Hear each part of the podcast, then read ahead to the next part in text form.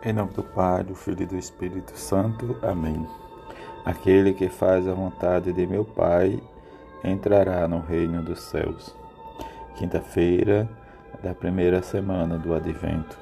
Evangelho de Mateus, capítulo 7, versículo de 21, versículo 24 a 27. Naquele tempo, Jesus disse aos seus discípulos: nem todo aquele que me diz Senhor, Senhor entrará no reino dos céus, mas o que põe em prática a vontade de meu Pai que está nos céus. Portanto, quem ouve estas minhas palavras e as põe em prática é como um homem prudente que construiu sua casa sobre a rocha. Caiu a chuva, vieram as enchentes e os ventos deram contra a casa, mas a casa não caiu, porque estava construída sobre a rocha. Por outro lado, quem ouve estas minhas palavras e as não as põe em prática, é como um homem sem juízo que construiu sua casa sobre a areia. Caiu a chuva, vieram as enchentes, os ventos sopraram e deram contra a casa, e a casa caiu, e sua ruína foi completa. Palavra da salvação, glória a vós, Senhor.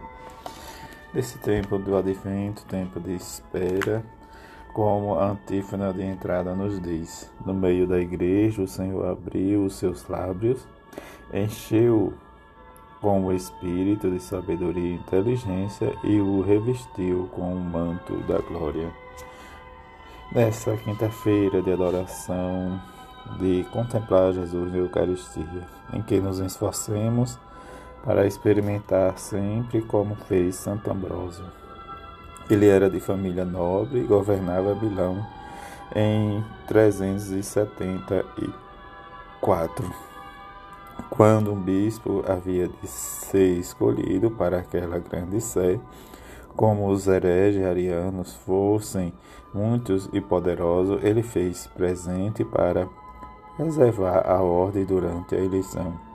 Embora não passasse então de um catecúmeno, foi a vontade de Deus que Ambrósio viesse a ser escolhido por aclamação, e apesar de sua máxima resistência, acabou batizado e consagrado.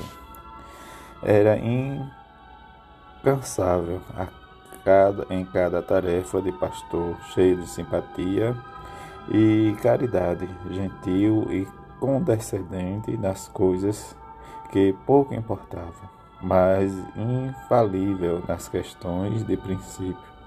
Exibiu destemido zelo ao desafiar a ira da imperatriz Justina, ao resistir e frustrar-lhe a empatia tentativa de ceder uma das igrejas de Melão aos arianos.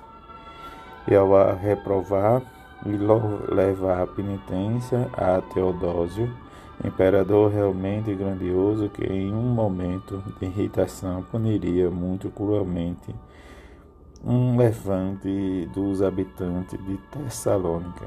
Foi o amigo e consolador de Santa Mônica, em, em todas as suas tristezas, em, mil, em 387 teve a alegria de admitir, admitir na igreja seu filho Santo Agostinho. Santo Ambrósio faleceu em 397, cheio de anos e honras, e reverenciado pela igreja como um dos seus maiores doutores.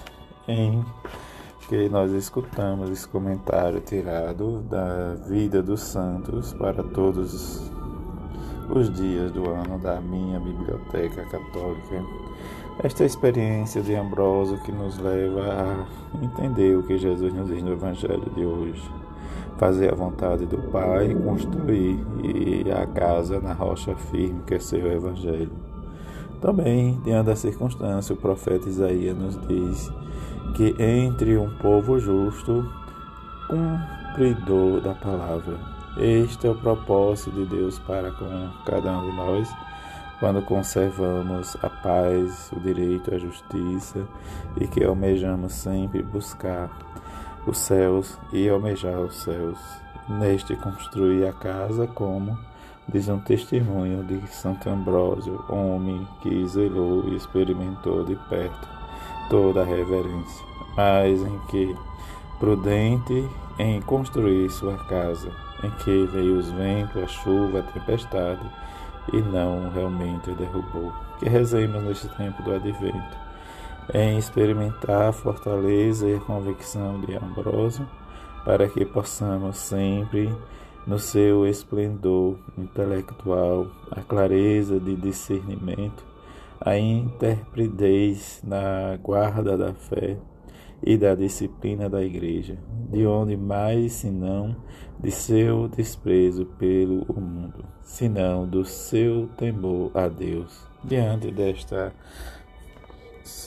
dessas colocações, nós possamos sempre responder ao Senhor Senhor Jesus, eu confio em vós. Que a Virgem Santíssima nos ajude a esta compreensão e dimensão do amor e da misericórdia de seu Filho Jesus. Assim seja. Amém.